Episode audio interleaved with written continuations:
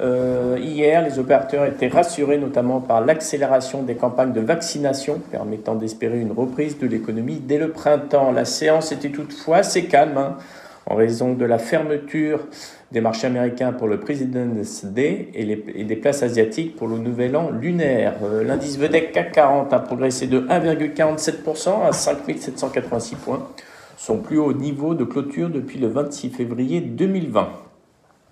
Concernant les autres places, hein, elles étaient toutes dans le vert. Hein, le FTSE qui termine en hausse de 2,52% à 6756 points.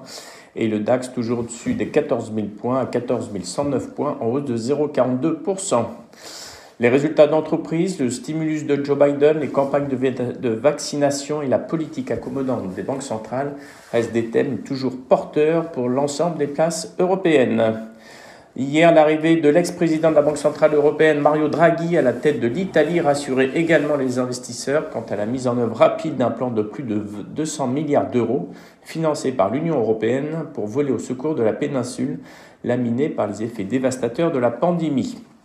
Sur le front sanitaire, les campagnes de vaccination semblaient monter en puissance, notamment en Europe, où le Royaume-Uni a notamment franchi la barre des 15 millions de personnes vaccinées contre le coronavirus.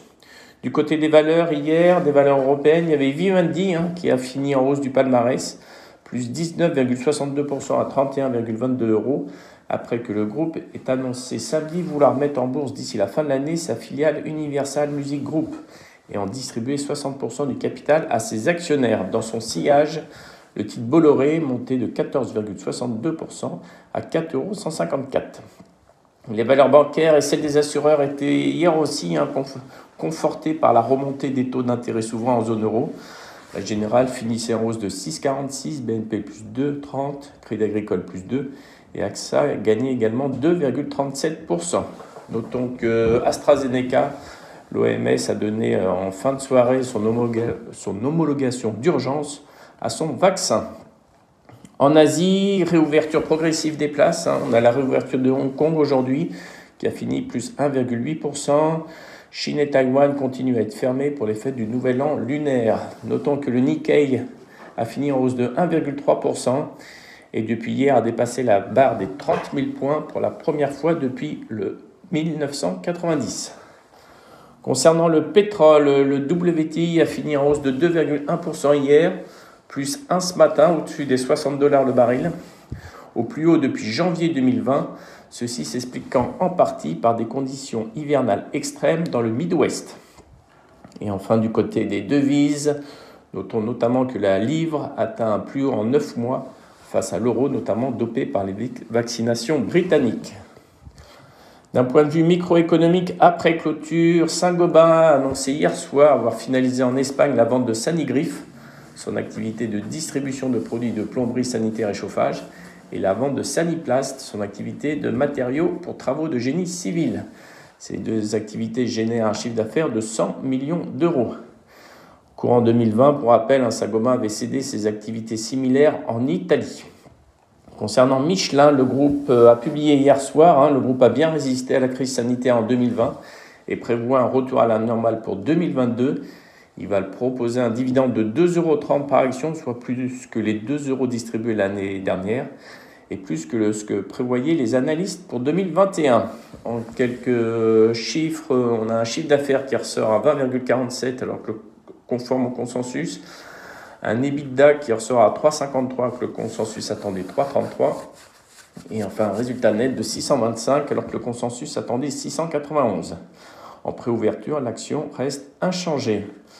Toujours en termes de résultats, il y a BHP qui a publié des bons résultats, un bénéfice semestriel en hausse grâce au cours du minerai de fer.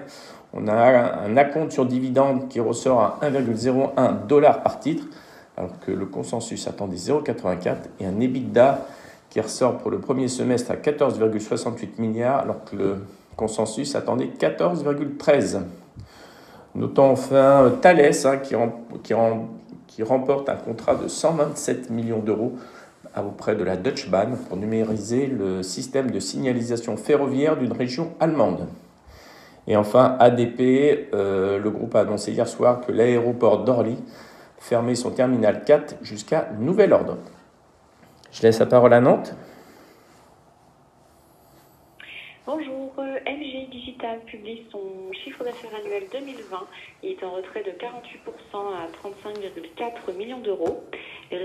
Sanitaires continuent de peser sur l'activité au second semestre. Les difficultés à voyager, particulièrement aux États-Unis et en Asie, qui comptent pour euh, près de 45% du chiffre d'affaires 2019, ne sont pas levées et le début d'année poursuit la tendance. MGI pourrait euh, se faire racheter à 100% par Konica, qui détient déjà 42% du capital. Bonne nouvelle pour euh, Ores qui annonce avoir été retenu pour être l'un des trois fournisseurs hardware au niveau mondial des enseignes Lidl. Lidl est présent dans 32 pays et compte près de 11 000 magasins. Aucune indication sur la durée et le montant potentiel de ce contrat. Et deux CRSI annonce euh, de nouveaux contrats avec le CERN, un des plus grands laboratoires scientifiques au monde, sur des serveurs de calcul et de stockage pour 15 millions de dollars à livrer à partir d'avril. Euh, le CERN avait déjà été livré de serveurs de CRSI en 2019. Des contrats additionnels pourraient voir le jour au regard des besoins. C'est tout pour nous ce matin.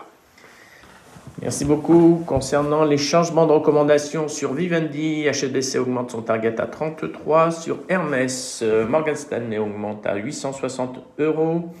Sur LVMH, toujours Morgan Stanley augmente à 600 euros. Sur Michelin, après, après la publication solide d'hier soir, Chevreux augmente son target à 130 euros.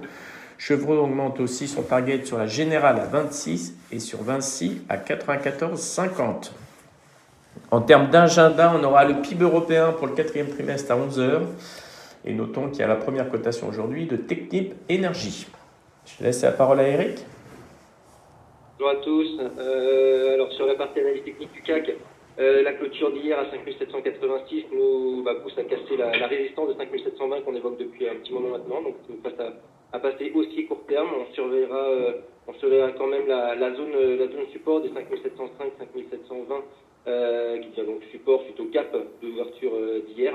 Euh, puisqu'évidemment, si on repasse en dessous, ça invaliderait notre scénario haussier. Donc, à surveiller, malgré tout ce matin, les futurs en légère hausse.